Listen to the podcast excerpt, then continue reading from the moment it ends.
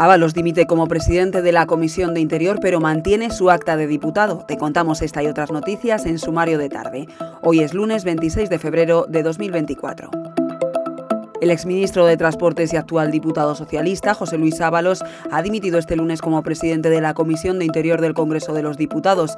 Era el principal puesto de responsabilidad que tenía en el hemiciclo. Sin embargo, Ábalos ha decidido no acatar por el momento la orden de la Ejecutiva del PSOE. El Partido Socialista ha pedido a Ábalos que entregue su acta de diputado en las próximas 24 horas. Sin embargo, como decimos, él se mantiene por el momento en su escaño.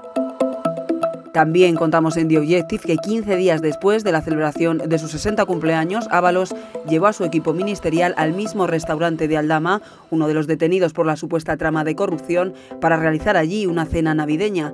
Este establecimiento hostelero, situado en el corazón financiero de la capital, ya acogió, como les contamos en nuestro diario, dos semanas antes la fiesta de cumpleaños del exministro a la que asistió el presidente del gobierno, su mujer y también el actual secretario de organización del PSOE.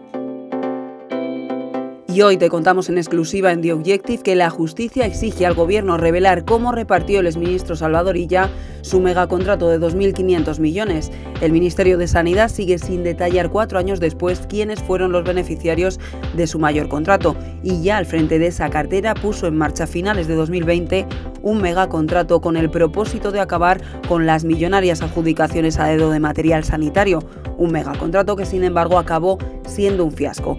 A día de hoy es imposible saber exactamente cuánto dinero se acabó ejecutando.